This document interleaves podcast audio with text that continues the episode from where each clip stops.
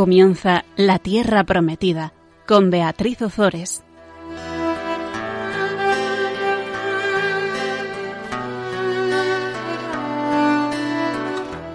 Buenas tardes, queridos amigos de Radio María. Aquí estamos un miércoles más compartiendo la palabra de Dios con todos vosotros. Buenas tardes, Bea. Buenas tardes, Beatriz. Aquí tenemos a Beatriz Fernández de Mesa acompañándonos en este programa y si te parece, Bea, vamos a, empezar pues, pues rezándole a la Virgen para que nos, para que nos ayude, para que nos ilumine, que ella era la que, em, la que dio a luz a la palabra de, Dios. Pues es lo que hay que hacer, así que vamos a ello. Vamos allá. Proclama mi alma la grandeza, del Señor, se alegra mi espíritu en Dios mi Salvador, porque, ha mirado la humillación de su esclava.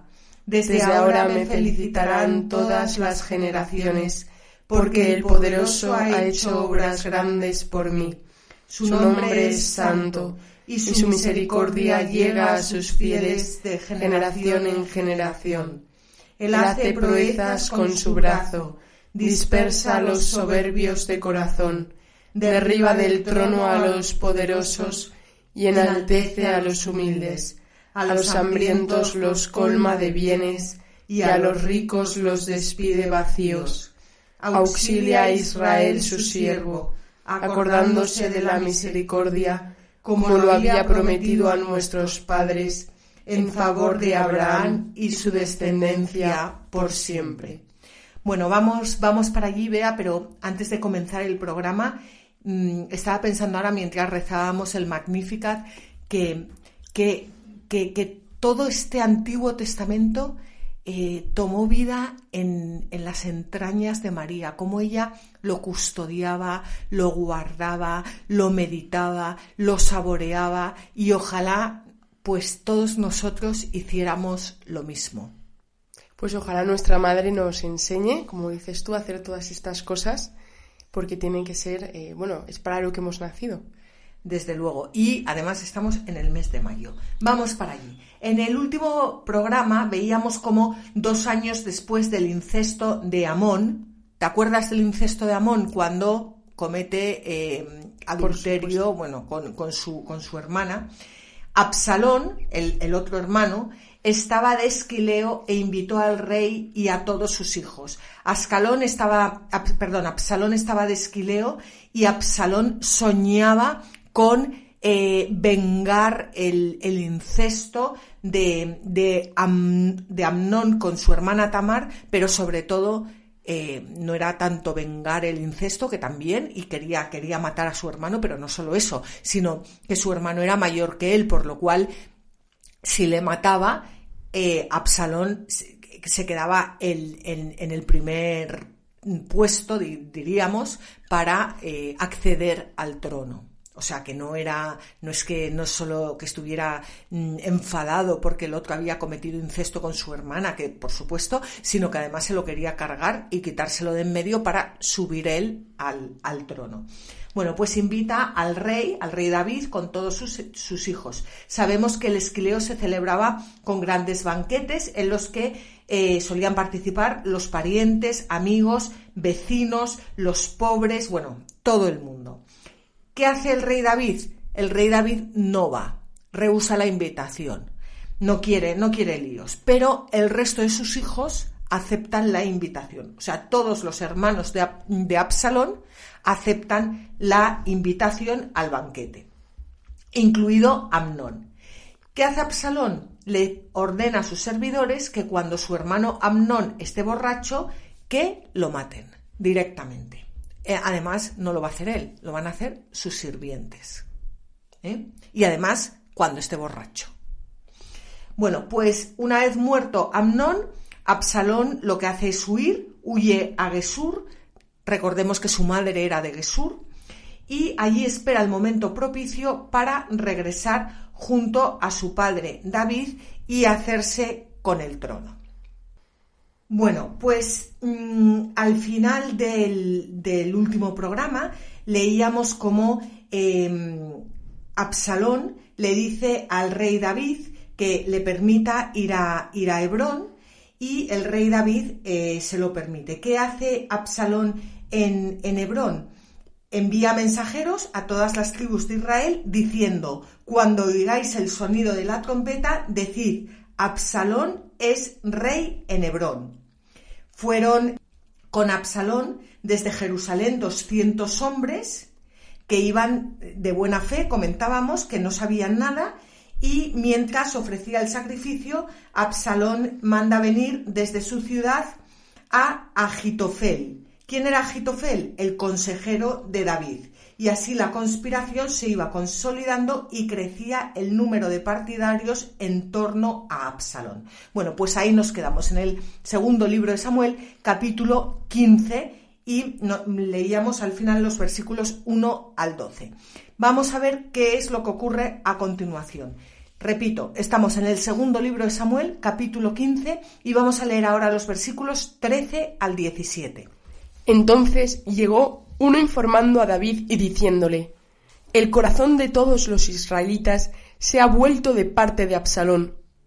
David dijo a los servidores que estaban con él en Jerusalén, Levantaos y huyamos, de lo contrario nadie escapará del poder de Absalón. Salid deprisa, no sea que él se adelante, caiga sobre nosotros y nos cause un daño muy grave, pasando a cuchillo la ciudad entera. Los servidores del rey le dijeron Sea todo como disponga nuestro señor, el rey, pues siervos tuyos somos. Salió pues el rey con toda su casa. Dejó solo diez concubinas al cuidado del palacio. Al salir el rey con todos los suyos, se detuvieron en la última casa. Pues fíjate, vea, el corazón de todos los israelitas se ha vuelto de parte de Absalón. Yo cuando leo esto pienso en lo, en lo débil que es nuestro corazón muchas veces, cómo cambiamos, eh, qué fácil es cambiar, cambiar los amores, ¿verdad? Totalmente. ¿Eh? Y y solo me, se me estaba ocurriendo ahora, pero eh, el corazón solo se mantiene firme cuando está injertado en Cristo. Si no, es muy fácil, es muy fácil que, que, que, ahora mira hacia el norte, que después mira hacia el sur, que después mira hacia el tal, que si solo injertado en Cristo el corazón sabe realmente lo que quiere. ¿Y qué hace el corazón de todos los israelitas? Se vuelve de parte de Absalón. ¿Por qué? porque Absalón les ha estado prometiendo lo que no podía darles. Pero ellos le, eh, eh, ellos le han creído, porque las promesas fáciles, pues al final, claro, si, si yo ahora empiezo a decir en Radio María que prometo a todos los oyentes que van a ganar la lotería, pues, en fin, mm, o sea, es un ejemplo tonto, ¿no? Pero, pero que, que cuando escuchamos las cosas que, que queremos oír y que nos convienen, pues nuestro corazón empieza a... Pues eso mismo, a desviarse, porque donde está tu tesoro está tu corazón, ¿no? desde luego, claro y cuando empezamos a cambiar los tesoros, pues empieza a cambiar el rumbo del corazón. Bueno, pues ante la inminente llegada de Absalón, ¿qué hace David? David decide abandonar Jerusalén y no resistir al mal.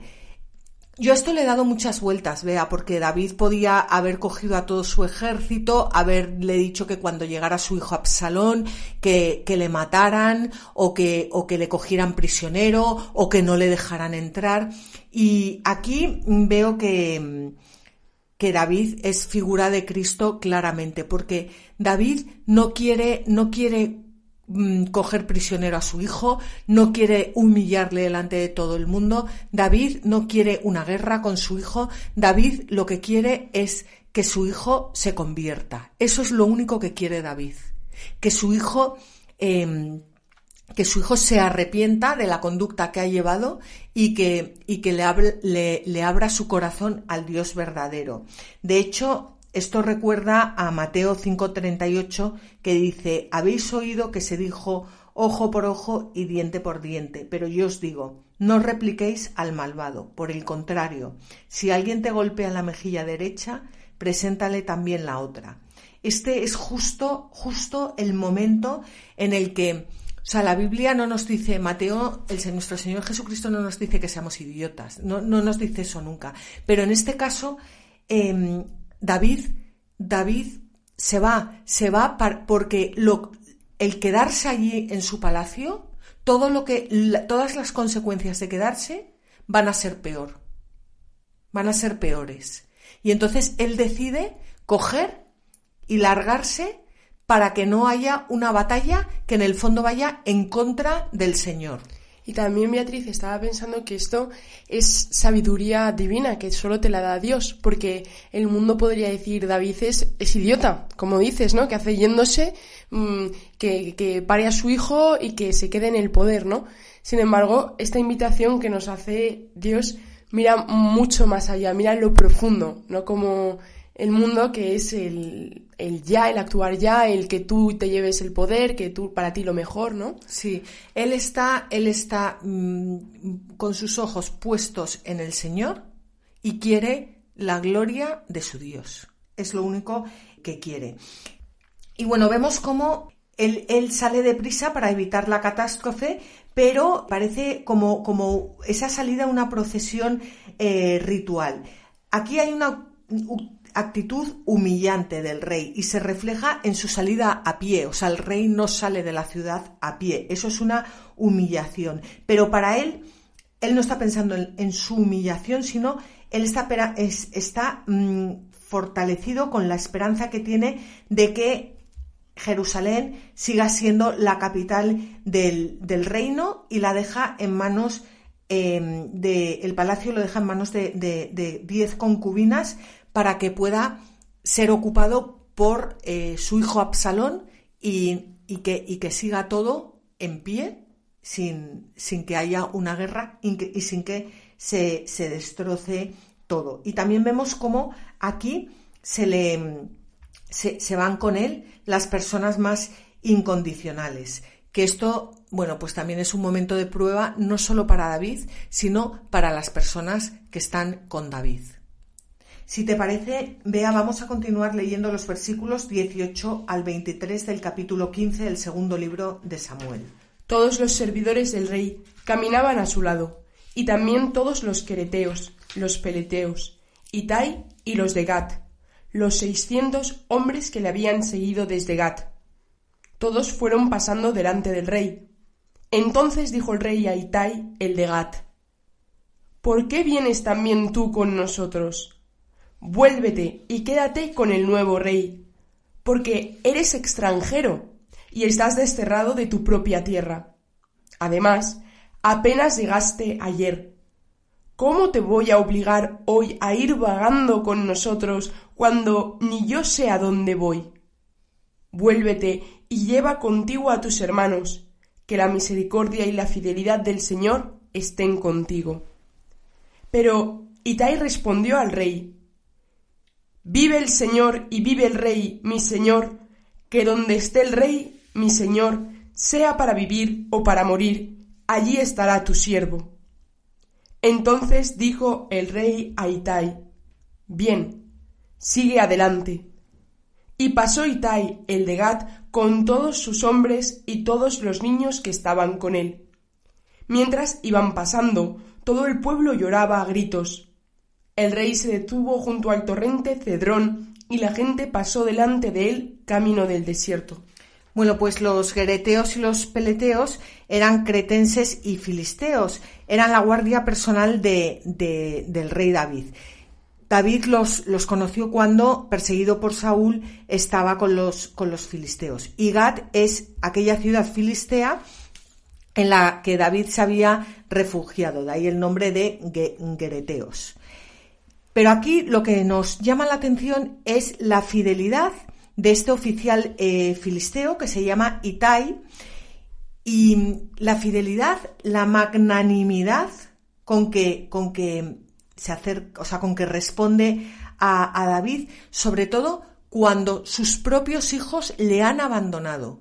Y es este extranjero y además encima filisteo el que le responde con esta eh, magnanimidad. Y eh, este, este mismo caso va a ocurrir cuando los gentiles abracen la religión de Cristo, mientras que los hijos del reino, es decir, los judíos, la eh, desechen. Yo me quedo con, me quedo con esto, que muchas veces bueno, que eso, lo que decía Jesucristo, los que los, mi, mi, madre y mis hermanos son los que escuchan la palabra de Dios y la ponen por obra, que nos hemos quedado también en mi, mi madre, mis hermanos, mi parroquia, mi movimiento, mi, mi, mi. Y que, que la Iglesia católica es una iglesia universal, es una iglesia que, en la que realmente todos somos hermanos y que, bueno, quizás esto suene muy utópico, pero, pero que, que cuántas veces encontramos a personas como Itaí, que son muchísimo más fieles que, nosotros mismos. Sí, totalmente. Y también me sorprende mucho eh, dentro de esa fidelidad de Itaí, como también es una llamada que creo nos hace el Señor a cada uno de nosotros, ¿no? De ponernos en camino y, y pues cuando una persona se pone en camino, en el camino de la fe, claro, le sale las tentaciones por todas partes, ¿no? Que le decía al rey, porque vienes también tú con nosotros, vuélvete y quédate con el nuevo rey. Es que eso es la comodidad, como la comodidad pues tira tanto del hombre, la comodidad, el no pasar eh, por la prueba, por la cruz. Y, y sin embargo me emociona cómo, cómo responde él, ¿no? Allí estará tu siervo. Y creo que es una invitación a, más que la comodidad, vea, perdona que te corte, es que yo creo que David no ha entendido que es que, bueno, no ha entendido. En ese momento él está, hombre, debe estar hecho polvo, claro, porque, porque su hijo Absalón va, va, a entrar en su palacio, porque le ha traicionado, pero es que el rey es él, el ungido del Señor es él.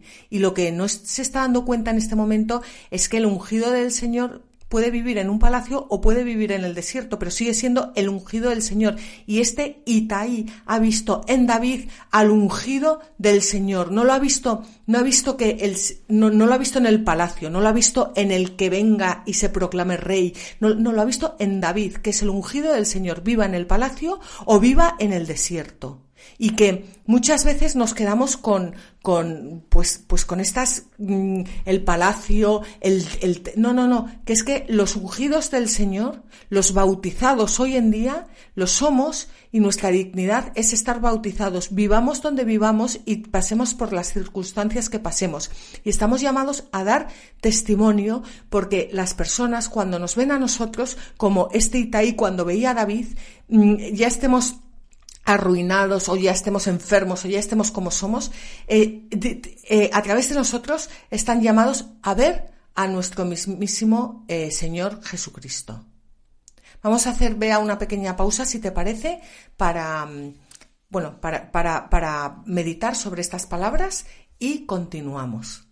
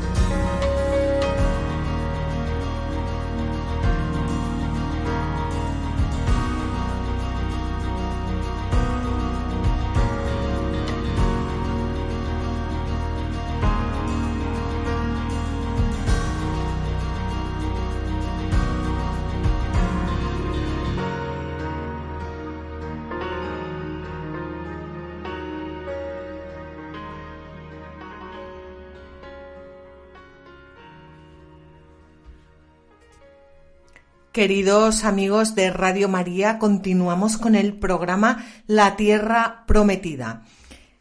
Habíamos comentado cómo Absalón tiene que mm, eh, va, a ir a Jerusalén, a tomar Jerusalén, y David eh, lo que hace es huir para no tener que, bueno, en el fondo, o apresar a su hijo, o matarle, o, mm, o lo que sea. El caso es que em, David está, está huyendo, está huyendo de, de Jerusalén y vamos a ver qué ocurre con el arca, con el arca de la alianza, que no podemos olvidarla. Estamos en el capítulo 15 del segundo libro de Samuel, versículos 24 al 37. Iban también con él Sadoc y todos los levitas transportando el arca de la alianza de Dios. Depositaron el arca de Dios junto a Abiatar, hasta que todo el pueblo terminó de salir de la ciudad. El rey dijo a Sadoc, Lleva el arca de Dios a la ciudad. Si encuentro gracia a los ojos del Señor, me permitirá volver para ver el arca y su morada. Pero si me dice, no me has agradado, estoy dispuesto a que haga conmigo lo que mejor le parezca. Y añadió el rey a Sadoc, Volved en paz a la ciudad, tú y tu hijo Ahimás, y Abiatar con su hijo Jonatán. Estad atentos, yo me detendré en los vados del desierto hasta recibir alguna noticia vuestra. Sadoc y Abiatar llevaron a Jerusalén el arca de Dios y permanecieron allí. Bueno, pues ya, ya empieza a resurgir otra vez nuestro, nuestro rey David, como el, el arca de, de, la alianza le ha acompañado hasta la salida de la ciudad, pero él sabe que la ciudad es la capital del reino y que si él tiene que volver, él volverá, que Dios se ocupará de, de ello. Él no se lleva a Dios al desierto. Dios, el arca de la alianza, la presencia de Dios en el pueblo permanece en Jerusalén. O sea, él no hace con Dios como si fuera un, una figurilla o un ídolo y se lo lleva por ahí. No, Dios está en su sitio, donde tiene que estar, en la ciudad de Jerusalén. El que se va es David, no Dios. Y si Dios quiere, David volverá. David se va para no entrar en guerra con su hijo, para que su hijo no, para que su, su, hijo y el ejército de su hijo Absalón no destrocen Jerusalén, para que Jerusalén siga en pie pero Dios se queda en Jerusalén reinando. Y yo creo que esto es un... No sé, me gusta, porque muchas veces en nuestras vidas, cuando nosotros nos vamos de la iglesia o cuando hacemos cosas mal, parece como que nos llevamos a Dios como si fuera de nuestra propiedad con nosotros, incluso queremos justificar nuestros actos y, parece como que, que, Dios tiene que, que, que dar el visto bueno a todo lo que hacemos. No, Dios está reinando y nosotros cuando hacemos las cosas las hacemos para dar gloria a Dios. Y cuando no las hacemos para dar gloria a Dios, Dios no tiene que arrodillarse a nuestros pies y, contarnos lo bien que hacemos todo. No sé si se entiende lo que estoy diciendo. Se entiende perfectamente. Y es verdad que tampoco tenemos que dar por hecho eh, eso, que, que a Dios le agrada lo que hacemos. Qué importante es cuando rezamos ponernos delante de Dios y decirle, Señor, ¿es esto para tu gloria o, esto es porque a mí me apetece. Claro, y él no tiene que venir con nosotros a, donde a nosotros nos da la gana. Bueno, pues mm, dice mm, Filión que el piadoso rey no quiere que el trono terrestre de Yahvé comparta con él las humillaciones. Las palabras que siguen revelan una admirable sumisión a los decretos de Dios, sean ellos cuales fueren, y la confianza más completa. También tiene razón aquí que, además es eso, que no quiere, no quiere como eh, llevar al arca de la alianza al, al destierro y que las humillaciones son para él, no para Dios. Pero Dios permanece reinando en Jerusalén. Y David continúa ejerciendo sus funciones de rey y lo que hace es enviar a Jerusalén personas de su confianza para que le tengan al corriente de todo lo que sucede como espías. Pero yo lo veo en, esta, de esta forma, como que él quiere saber lo que ocurre en Jerusalén por si en un momento dado tiene que volver, por si Dios en un momento dado quiere que él vuelva a, Jerusalén. No tanto por el cotilleo de lo que está haciendo su hijo en palacio. ¿eh? Bueno, vamos a, a, continuar. Vamos a leer el versículo 30 del capítulo 15 del segundo libro de Samuel. David comenzó a subir la cuesta de los olivos. Subía llorando con la cabeza cubierta y los pies descalzos. Todo el pueblo que la acompañaba subía también llorando con la cabeza cubierta. David comenzó a, comenzó a subir la cuesta de los olivos. Vea, ¿a qué te suena eso? Esto me suena a la pasión de nuestro Señor Jesucristo. Por supuesto, subía llorando con la cabeza cubierta y los pies descalzo. Bueno, pues por, supuesto es una, eh, es una prefiguración, esta salida de David de, de la ingrata ciudad y su subida al monte de los olivos para adorar para adorar y para llorar también. Es una imagen, por supuesto, profética de lo que hizo Jesucristo el jueves santo. ¿Qué, ¿Quién es aquí David? Como en muchas otras ocasiones, ¿no? Imagen de Jesucristo. ¿Quién es Jesucristo? El verdadero David.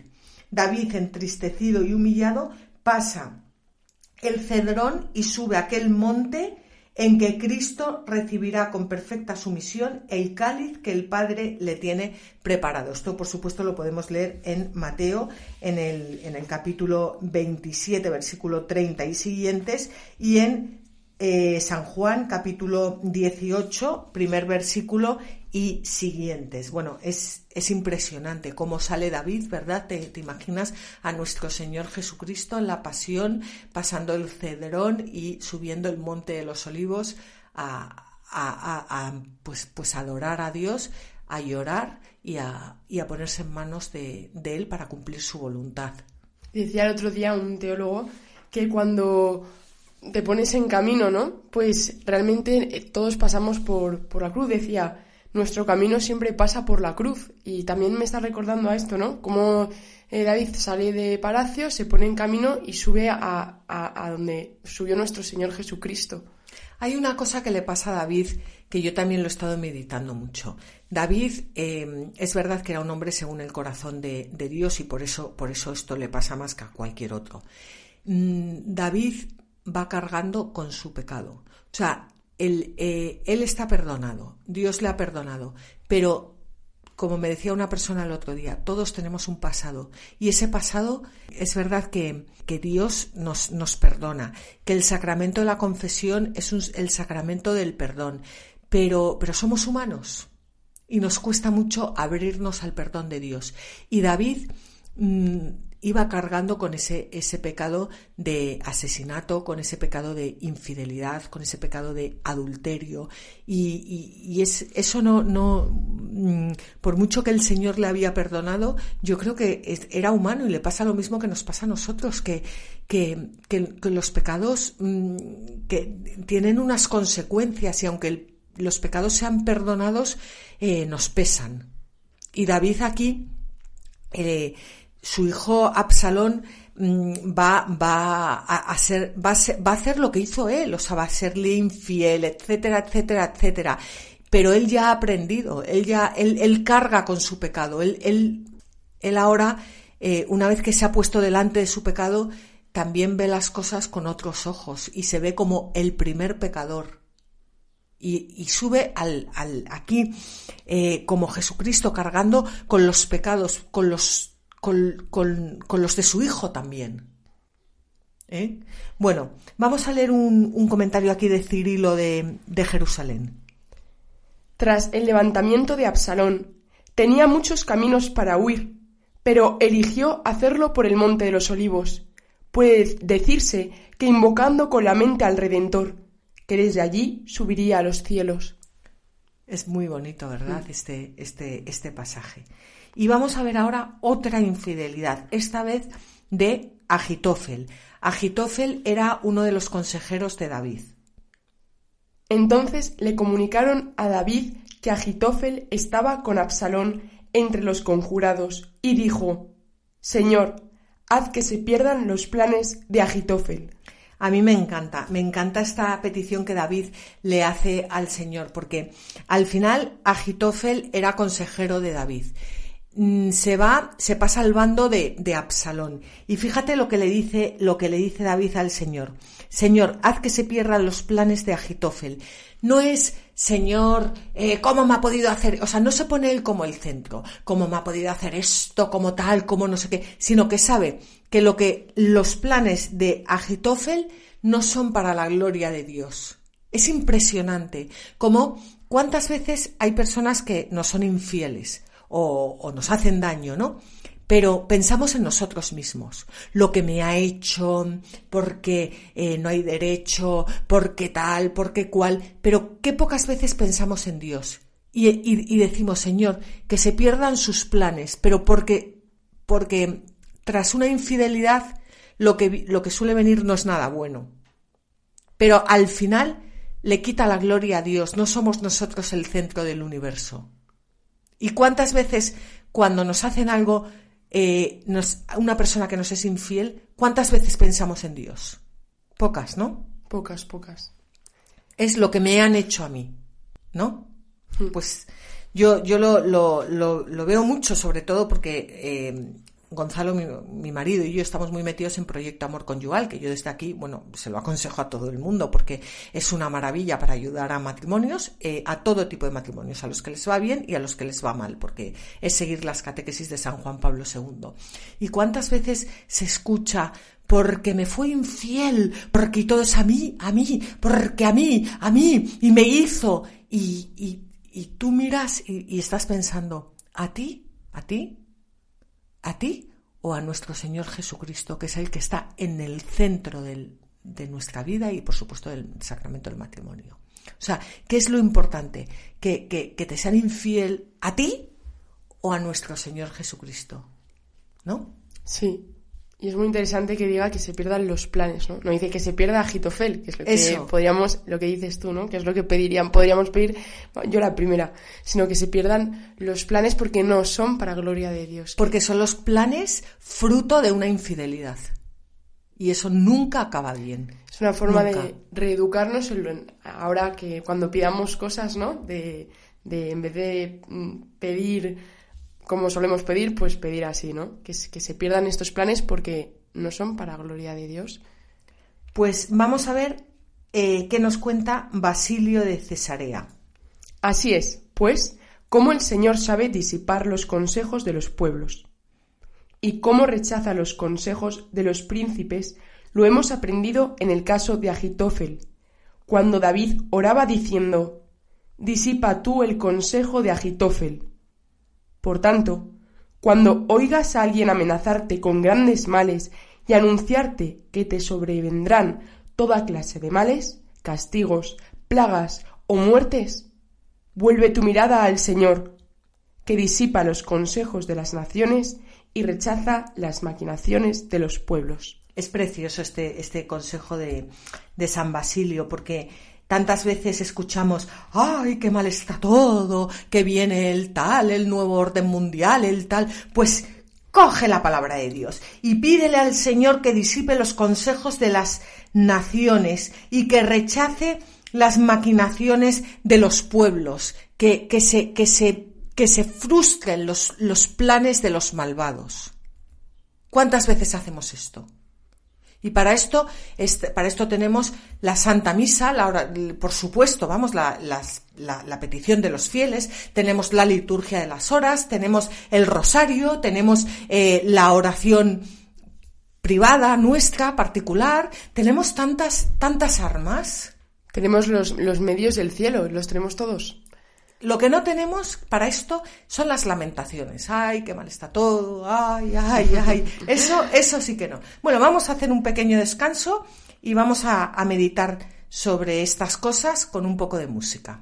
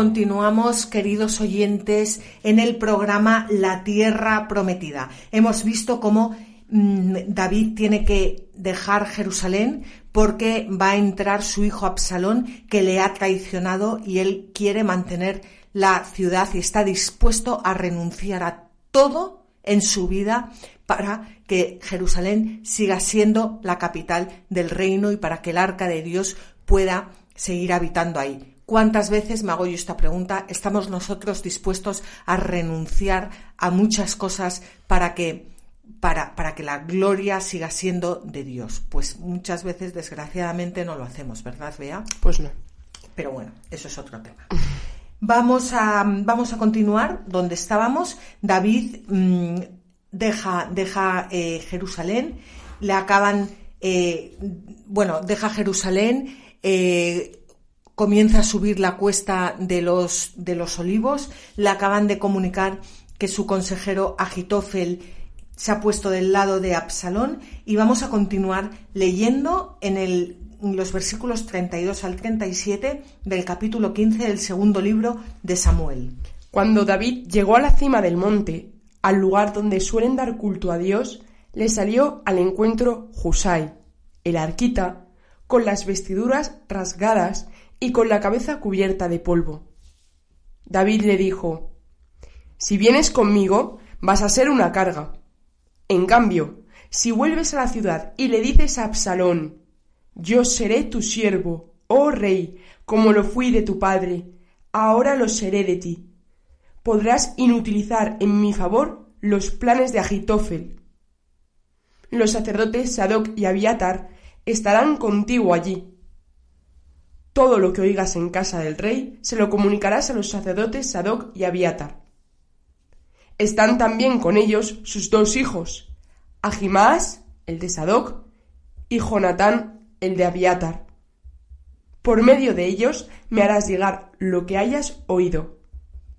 Husai, amigo de David, llegó a la ciudad en el momento en que Absalón también entraba en Jerusalén. Fíjate, mm, vea, se le aparece Husai en la cima del monte, donde suelen dar culto a Dios. Como cuando nosotros tenemos problemas, que muchas veces tenemos que humillarnos bueno, ¿qué es lo que deberíamos hacer? ¿Dónde vamos? A adorar a Dios.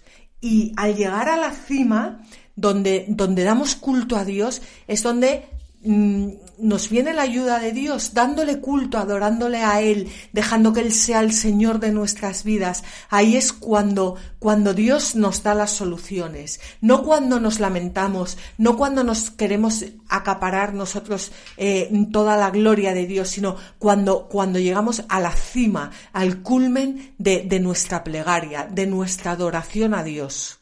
Totalmente. Y también eh, es muy significativo, pues, lo que estamos diciendo, ¿no? Que le encuentra ahí, en la cumbre, en la montaña, en la oración. O sea, ¿dónde tenemos que encontrar a las personas de, confianza? Pues las personas que rezan, porque es Dios el que da esa confianza. Exacto. ¿Y cuántas veces jugamos con fuego, verdad? Pues eh, pues vamos a, vamos a dejar que hable aquí pues uno que, que, habla muy bien, por ejemplo, pero, pero que no está metido dentro de la Iglesia Católica. Pero bueno, eso no hay que decirlo. O a lo mejor pertenece a una secta, eso no hay que decirlo. A mí me, me viene bien para que, para que hable y para que diga bien las cosas. Y ahí y, Dios no quiere eso, Dios quiere que nos rodeemos de, personas de, oración, de personas que cumplen su voluntad, eh, de personas con un corazón que a lo mejor no está del todo metido en la iglesia, ya se meterá, pero, pero, pero son personas rectas que se ve que, que, las semillas del verbo están, están en ellas, ¿no? A personas que pertenecen a sectas, no a personas que. Entonces, ¿cuántas, mm, cuántas veces eh, no no rezamos lo suficiente para ver quién nos pone a Dios delante y ponemos a quien nos da la gana y a quien nos viene bien. No sé si se está entendiendo esto. Se entiende perfectamente, ¿no? Que al final es muy peligroso meter al demonio en la propia casa, porque si no es una persona de oración, pues estás, estás con el O abierta, o abierta la oración. perdón, o abierta la oración, pues estás en el bando del, otro, eh, que es el que te habla, ¿no? Entonces, qué importante es rodearnos de personas de oración pues para, para, para todo, porque al final no son ellas las que nos hablan, es el mismo Cristo. Y aunque una persona eh, hable muy bien, si no está con Dios, pues ya sabemos quién hablará a través de ella. Exacto. Y, Dios se sirve de, de, zoquetes, y es el Espíritu Santo el que habla a través de nosotros. También Hitler hablaba muy bien. Sí, también. Claro, mira cómo fueron, las, cosas, Bueno, pues David ya tiene en Jerusalén a los sacerdotes Sadoc y Abiatar, tiene al hijo de Sadoc, a Jimás y al hijo de Abiatar, eh, Jonatán, y ahora tiene a este, eh, a que le ha salido justo en la cima del monte. Y vamos a ver lo que ocurre. Pasamos ya al capítulo 16 del segundo libro de Samuel. Apenas había pasado David la cima, cuando Sibá, criado de Meribal, le salió al encuentro con dos asnos aparejados, cargados de doscientos panes, cien racimos de uvas pasas, cien frutos de verano y un odre de vino. El rey preguntó a Sibá ¿Qué vas a hacer con todo eso? Respondió Sibá Los asnos son para que la familia del rey pueda montar, los panes y los frutos para que los criados puedan comer, y el vino para que beban los que se sientan agotados en el desierto. El rey le preguntó ¿Dónde está el hijo de tu señor? Siba le respondió Se ha quedado en Jerusalén porque pensó Hoy la casa de Israel me devolverá el reino de mi padre. Entonces el rey dijo a Siba Todo lo que pertenecía a Meribal es tuyo. Siba le contestó con mi mayor respeto, que siempre pueda encontrar yo gracia a tus ojos, Señor y Rey mío. Bueno, vea, aquí hay algo. Y es que las dos primeras personas que salen al encuentro de David, que son Sibá, que lo acabamos de leer, y Semeí, Semeí lo vamos a leer a continuación, si nos da tiempo, son dos personas que vienen del norte y que vienen a recordarle que entre los de Saúl no se ha apagado el odio contra él. ¿Qué hace Siba? El que acabamos de, ver. Aprovecha un mal momento que está pasando el rey David para adularle, pero le, le adula a, a costa perdón, de acusar a su señor. Siba era el criado de Meribal. Meribal, acuérdate que era el hijo de Jonatán, el, íntimo amigo de David, o sea que, que David le había aceptado en, en, la... Eh, bueno, a ver, eh, perdón, Jonatán era el íntimo amigo de David y el hijo de Saúl. Entonces, cuando muere Jonatán, David se hace cargo de Meribal, le acoge en la corte, le da de comer, le, da, todo, porque era el, hijo de su, de su íntimo eh, amigo. ¿Y qué está haciendo Siba? Siba está acusando a Meribal de haberse pasado del lado de Absalón, que luego veremos que no va a ser para tanto, pero está acusando a su señor para ponerse eh, él del lado de David. ¿Y qué hace? Se quiere quedar, por supuesto, con todas las posesiones de, Meribal, su señor. Pero ¿qué hace? Que esto es importantísimo, vea. Lo que hace es que sale al encuentro con dos asnos aparejados, cargados de doscientos panes, cien racimos de uvas pasas, cien frutos de verano y un odre de vino. Y se lo lleva a David para que coma, para que recobre las fuerzas junto con, con todos sus acompañantes. Es decir, que aquí nos, no les, o sea, el, el alimento de, de David no es el que viene del Señor, sino el que viene de la traición, de este tipo que ha traicionado a su Señor para erigírselo un poco como Dios. Y es muy significativo, sí, porque dice, los asnos son para que la familia del rey pueda montar, ¿no? Que es como la entrada de nuestro Señor Jesucristo a Jerusalén en asno, ¿no? Los panes y los frutos para que los criados puedan comer. El pan es el cuerpo de nuestro Señor Jesucristo. El vino para que beban los que se sienten agotados, que es la sangre de nuestro Señor. En el desierto. Entonces, el único que es, cuerpo, sangre y que puede mm, llevarnos en el desierto, que realmente nos puede dar de comer y que eh, nos puede dar de beber, es nuestro Señor. Y, él está ofreciendo que esto nos puede pasar a todos mucho. ¿Cuántas veces nosotros nos ponemos como solución, como nuestro Señor Jesucristo. Nos creemos que somos nosotros los que consolamos al de al lado, que somos nosotros el que le damos de comer y de beber, y, y nos quedamos encantados, ¿no? Entonces, bueno, no sé cómo continúa esta historia, pero imagino que ni le consolará ni le saciará, porque viene de la traición esto, como decías tú.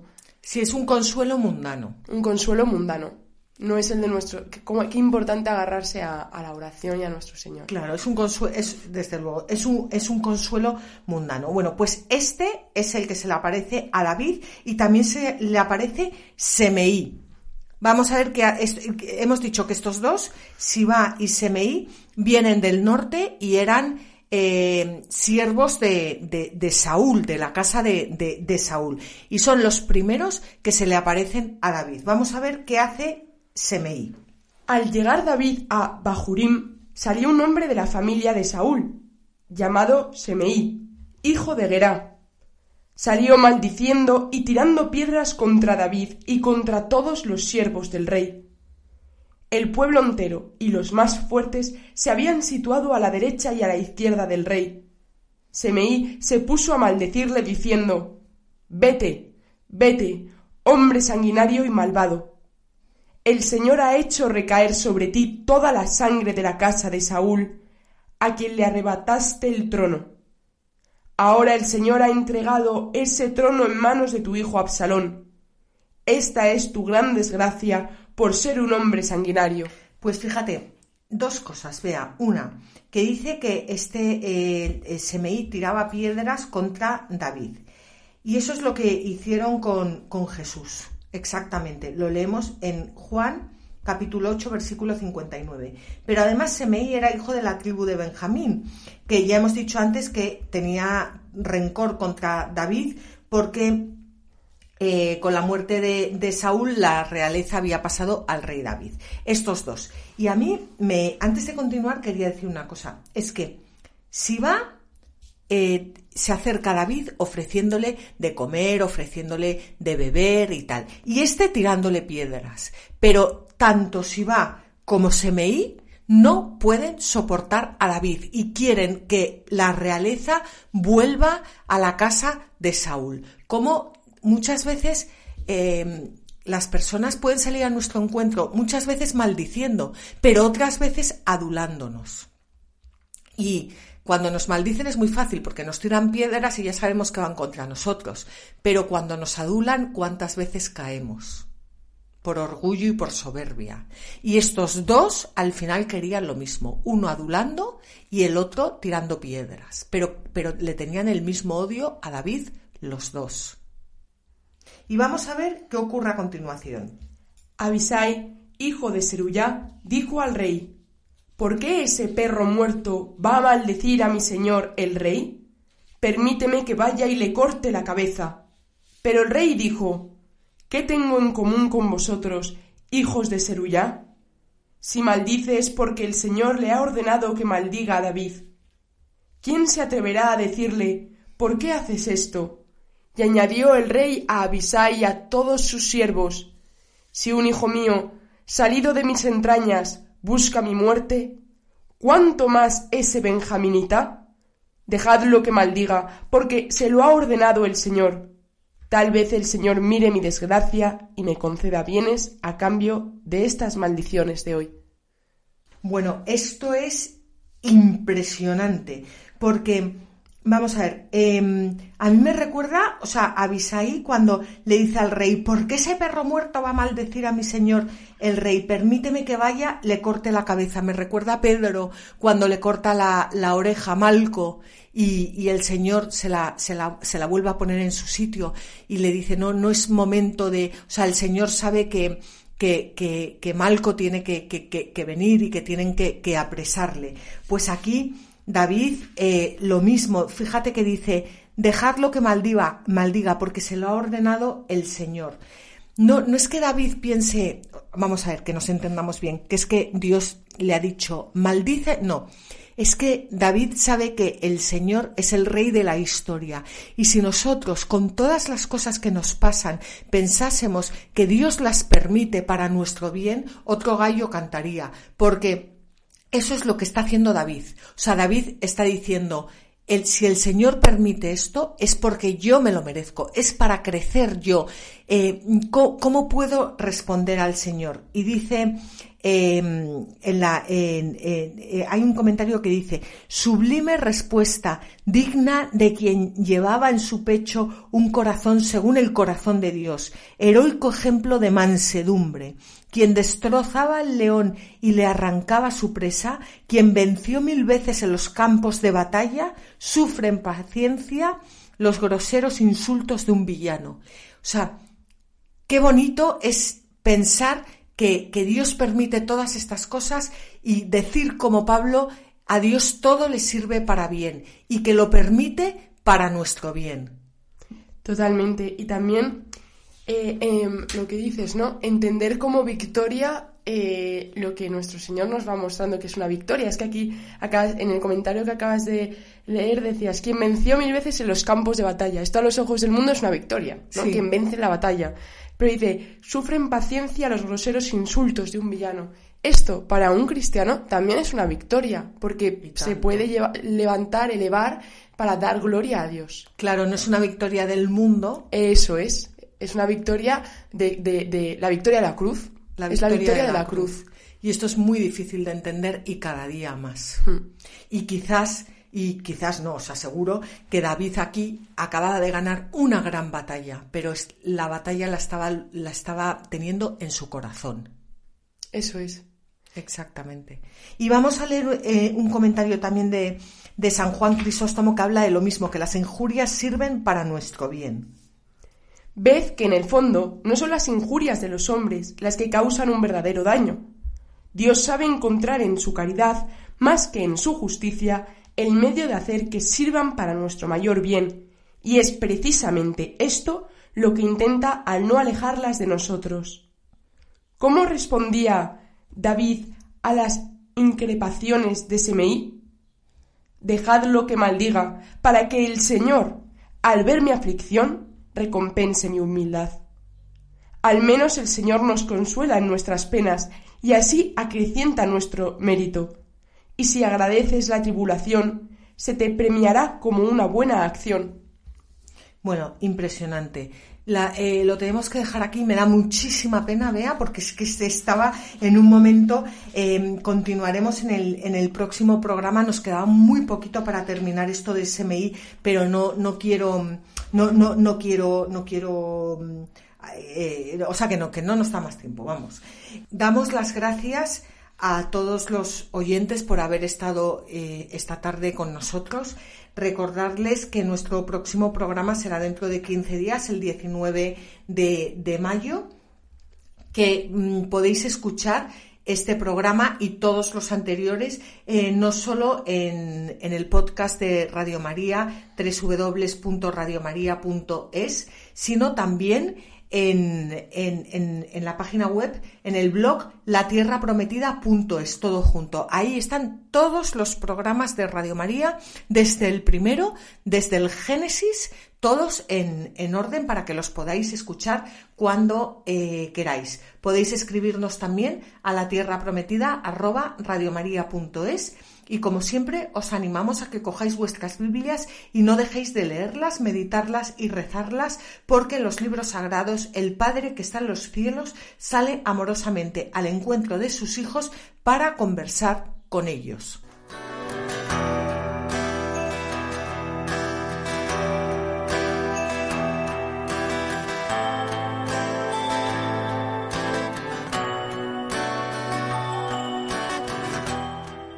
Así concluye La Tierra Prometida con Beatriz Ozores.